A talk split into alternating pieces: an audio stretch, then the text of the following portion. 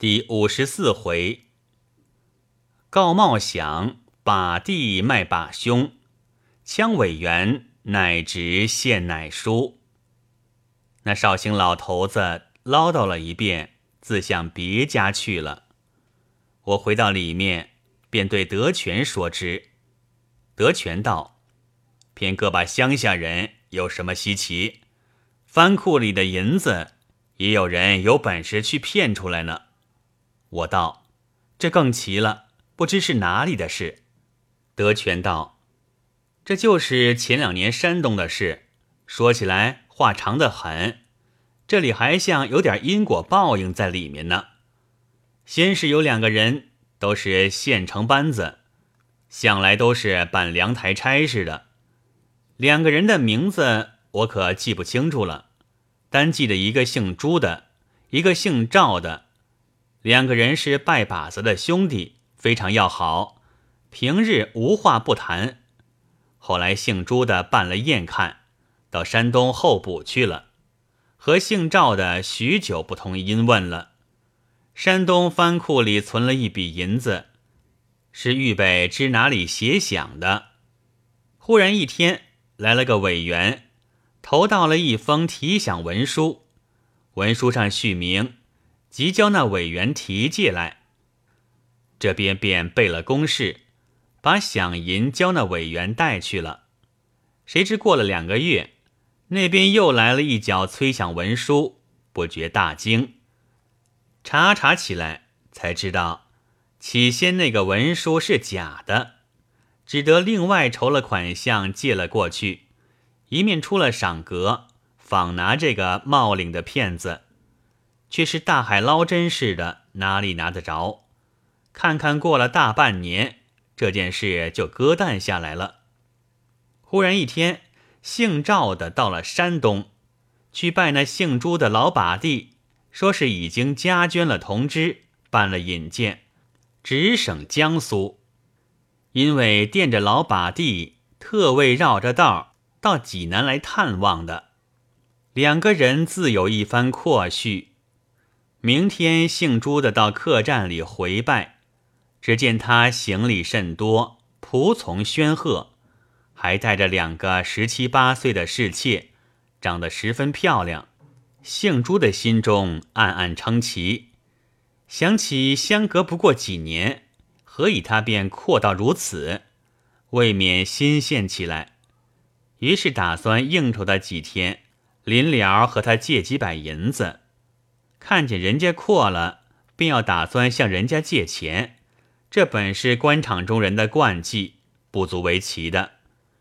于是那姓朱的便请他吃花酒，逛大明湖，盘桓了好几天。老把兄叫的应天响，这天又叫了船，在大明湖吃酒。姓朱的慢慢的把羡慕他的话也说出来了。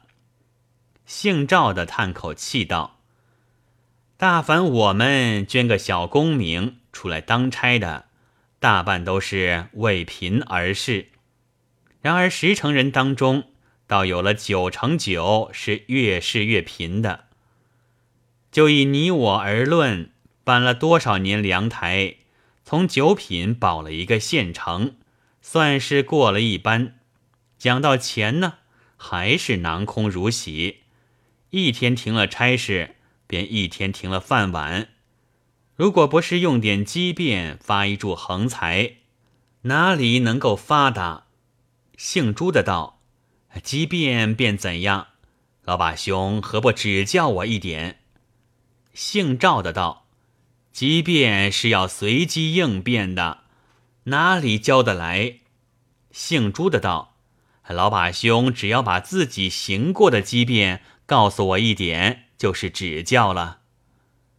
姓赵的此时已经吃了不少的酒，有点醉了，便正色道：“老弟，我告诉你一句话，只许你我两个知道，不能告诉第三个人的。”说着，便附耳说道：“老把弟，你知道我的钱是哪里来的？就是你们山东藩库的银子啊。”我当着凉台差使时，便偷着用了几颗印，印在空白文书上。当时我也不曾打算定是怎样使用，后来撤了差，便做了个提享文书，到这里来提去一笔款。这不是神不知鬼不觉的事吗？姓朱的大惊道：“那么你还到这里来？上头出着赏格拿人呢？”姓赵的道：“那时候我用的是假名字，并且我的头发早已苍白了，又没有留须。头回我到这里上院的时候，先把乌须药拿头发染得漆黑，把胡子根儿刮得光光的，用引荐仪子把脸擦得亮亮的，谁还看得出我的年纪？我到手之后，一出了济南。”便把胡子留起来。你看我此刻须发都是苍白的了，谁还知道是我？并且犯了这等大事，没有不往远处逃的。谁还料到我自到这里来？老弟，你千万要机密，这是我贴身的机器都不知道的。咱们自己弟兄不要紧，所以我告诉你一点。姓朱的连连答应，及至席散之后，天色已晚。姓朱的回到家里，暗想老把兄真有能耐，平白的翻库的银子也拿去用了，怎能够也有机会学他一遭便好？想来想去，没有法子。忽然一转念道：“放着现成机会在这里，何不去干他一干呢？”又想了一想，道：“不错啊，升官发财都靠着这一回了。”打定了主意，便换过衣冠，连夜上院，口称禀报机密。府台听见说有机密事，便传进去见他，便把这姓赵的前情后节彻底禀明。禀完，又请了一个安说。本来上头出过赏格拿这个人，此刻不敢领赏银，只求大帅给一个破格保举。府台道：“老兄既然不领官赏，就把他随身所带的尽数充赏便了。至于保举一层，自然要给你的。”他又打了个签谢过。府台道：“那么老兄便去见历城令商量吧。”他辞了出来，又忙去找历城县。历城县听说是府台委来的，连忙请见。他先把情节说了，然后请知县派差去拿人。知县道：“还是连夜去拿呢，还是等明天呢？”他此时跑得乏了，因说道：“等明天去吧。明天请派差先到晚生公馆里去。”议定了下手方法才好，不然冒冒失失的跑去，万一遇不见，倒走了风声，把他吓跑了，就费手脚了。知县便连连答应，他就回家安歇。到了明天，县里因为要拿重要人犯，派了通班捕役到他公馆伺候。他和捕役说明，叫他们且在客栈前后门守住。等听到里面鞭炮响，才进去拿人。说定了，他便叫人买了一挂鞭炮，揣在怀里，带了通班捕役去找他老把兄。两人相见，谈了几句天儿。他故意拿了一支水烟筒吸烟，顺脚走到院子里去，把鞭炮放起来。姓赵的在屋里听见，甚是诧异道：“这是谁放的鞭？”说犹未了，一班差役早蜂拥进来。姓朱的伸手把姓赵的一指，众差役便上前擒住。姓赵的慌了，忙问道：“为了什么事？”差役们不由分说，先上了刑具，便问：“朱太爷，饭卷怎样发落？”姓朱的道：“奉献只拿他一个。”这些由我在这里看管。姓赵的这才知道被老把弟卖了，不觉叹一口气道：“好老把弟，卖的我好，这回我的脑袋可送在你手里了。然而你这样待朋友，只怕你的脑袋也不过暂时系在脖子上罢了。”众差役不等他说完，便簇拥着他去了。这姓朱的便沉下脸来，把那带来的仆从都撵走了，叫了人来，把那些行李都抬回自己公馆里去。那两个侍妾也叫轿子抬去，居然拥为己有了，有十多口皮箱子，还有一千多现银，真是人财两尽。过了几天，定了案，这姓赵的杀了，府台给他开了保举，免补县城，以知县留省进先补用，部里议准了，当时又升了官，府台还授意藩台给他一个缺，藩台不知怎样，知道他两个的底细，以为姓赵的所犯的罪本来该杀。然而姓朱的是他至交，不该出他的手。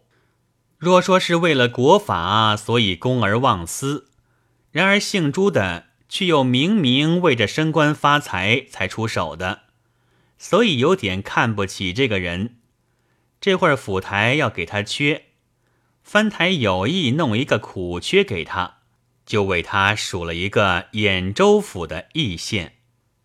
这义县是著名的苦缺，他虽然不满意，然而不到一年，一个候补县城升了一个现任知县，也是姓头的，便带了两个侍妾去到任，又带了一个侄儿去做账房。做到年底下，他那侄少爷嫌出息少，要想法子在外面弄几文，无奈义县是个苦地方。想遍了城里城外各家店铺，都没有下手的去处，只有一家当铺，资本富足，可以榨得出的，便和搞案门丁商量，拿一个皮箱子装满了砖头瓦石之类，锁上了，加了本县的封条，叫人抬了。门丁跟着到当铺里去要当八百银子。当铺的人见了，便说道：“当是可以当的，只是箱子里是什么东西，总得要看看。”门丁道：“这是本县太爷亲手加封的，哪个敢开？”当铺里人见不肯开看，也就不肯当。那门丁便叫人抬了回去。当铺里的伙计大家商量，县太爷来当东西。如何好不应酬他？不过他那箱子封锁住了，不知是什么东西，怎好胡乱当他的？倒是借给他点银子也没甚要紧。我们在他治下，总有求他的时候，不如到衙门里叹叹口气，简直借给他几百银子吧。商量妥当，等到晚上关门之后，当铺的当事便到衙门里来。先寻见了门丁，说明来意。门丁道：“这件事要到账房里和直少爷商量。”当事的便到账房里去。那直少爷听见说是当铺里来的，当时翻转脸皮，大骂门上人都到哪里去了？可是瞎了眼睛，银夜里放人闯到衙门里来，还不快点给我拿下！左右的人听了这话。便七手八脚把当事拿了，交给差役往班房里一送。当铺里的人知道了，着急的了不得，又是年关在即，如何少的一个当事的人？便连夜打了电报给东家讨主意。这东家是黄县姓丁的，是山东著名的富户，所有河山东省里的当铺。十居六七是他开的，得了电报，便马上回了个电，说只要设法把人放出来，无论用多少钱都使得。当铺里人得了主意，便寻出两个绅士去和直少爷说情，到底被他诈了八百银子，方才把当事的放了出来。等过了年，那当铺的东家便把这个情形写了个呈子，到省里去告了。然而衙门里的事，自然是本官做主，所以告的是告县太爷，却不是告直少爷。上头得了橙子，便派了两个委员到义县去查办。这回派的委员却是奇怪，是派了一文一武。那文的姓傅，我忘了他的官阶了；一个姓高的，却都是都司，就是本山东人。等两个委员到了义县，那位姓朱的县太爷方才知道直少爷闯了祸。未免埋怨一番，正要设法弥缝，谁知那直少爷私下先去见那两个委员。那姓傅的倒还圆通，不过是拿官场套语再商量三个字来敷衍。那姓高的却摆出了一副办公事的面孔，口口声声只说公事公办。那直少爷见如此情形，又羞又怒又怕。回去之后，忽然生了一个无毒不丈夫的主意来，传齐了本衙门的四十名练勇，桌上放着两个大元宝，问道：“你们谁有杀人的胆量、杀人的本事，和我去杀一个人？这二百两银子就是赏号，我还包他没事。”四十名练勇听了，有三十九名面面相觑。只有一个应声说道：“我可以杀人，但不知杀的是谁。”直少爷道：“你可到委员公馆里去，他们要问你做什么，你只说本县派来看守的，去便把那高委员杀了，回来领赏。”那练勇答应下来，回去取一把尖刀，磨得雪亮飞快，带在身边，径奔委员公馆来。副委员听了，倒不以为意；那高委员可不答应了，骂道：“这还了得！省里派来的委员都被他们看守了，这成了个什么话？”倒是副委员把他劝住。到了傍晚时，高委员到院子里小便，那练勇看见了，走到他后头，拔出尖刀，嗖的一下，雪白的一把尖刀。便从他后心刺进去，那刀尖直从前心透出，拔了红刀子出来，翻身便走。一个家人在堂屋里看见，大喊道：“不好啦！练勇杀人呢！”这一声喊惊起众家人出来看时，那练勇早出大门去了。众人见他握刀在手，又不敢追他。看那高委员时。只有双脚乱蹬了一阵，就直挺了。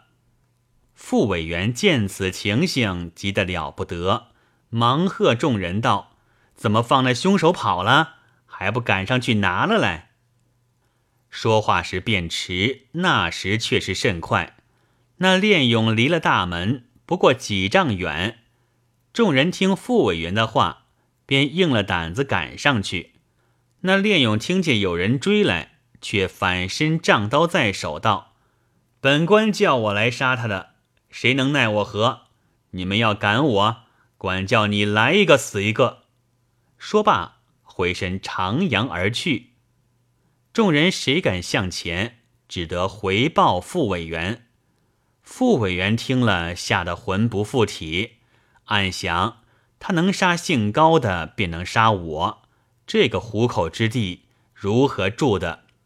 便连夜出城，就近飞奔到兖州府告变去了。兖州府得报，也吓得大惊失色，连忙委了本府吏厅，到义县去摘了印绶，全时代理县事。另外委员去把姓朱的押送来府，暂时看管。因为原告橙子，慈连搞案门丁。脚一并提了来，一面飞翔上县。等经历厅到义县时，那直少爷和那练勇早不知逃到哪里去了。不多几天，省里来了委员，把姓朱的上了刑具，提回省里。原来已经接参出来了。可笑一向还说是侄儿子做的事，与他无涉。直到此时，方才悔恨起来。到了省城，审了两堂，他只供是侄儿子所做的，自己只成了个约束不严，上面便把他压着，一面悬赏吉凶。这件事本就可以严当过去了，谁知那高委员也有个侄儿子，却是个翰林，一向在京供职。得了这个消息，不觉大怒，惊动了同乡，联合了山东同乡京官，会贤参了一折，坐定了是姓朱的主谋，奉旨着山东巡抚彻底根究，不得殉情回护。府台接到了廷记，看见此旨严厉，重新又把这个案提起来严刑审讯。那门丁熬刑不过，便鱼死了。那姓朱的也背偿三目，终是熬不住痛苦，便成了主谋，这才定了案，拿他论敌。那时他还有些同银朋友，平素有交情的，都到监里去看他，也有安慰他的，也有带他筹后事的，也有送饮食给他的。最有见识的一个，是劝他预先服毒自尽的。谁知他不以为忠言，倒以为和他取笑，说是正凶还没有急着，燕见得就杀我。那劝他的人倒不好再说了。他自从听了那朋友这句话之后，连人家送他的饮食也不敢入口，恐怕人家害他。天天只把求粮果腹，只等到定封文书到了，在监里提了出来绑了，历城县会了城守，亲自押出西关。他那忠告的朋友花了几十吊钱，买了一点鹤顶红，掺在茶里面，等在西关外面。等到他走过时，便劝他吃一口茶。谁知他偏不吃，一直到法场上，就在三年前杀姓赵的地方，一样的伸着脖子吃了一刀。正是富贵浮云成一梦，葫芦一样只三年。要知后事如何，且待下回再记。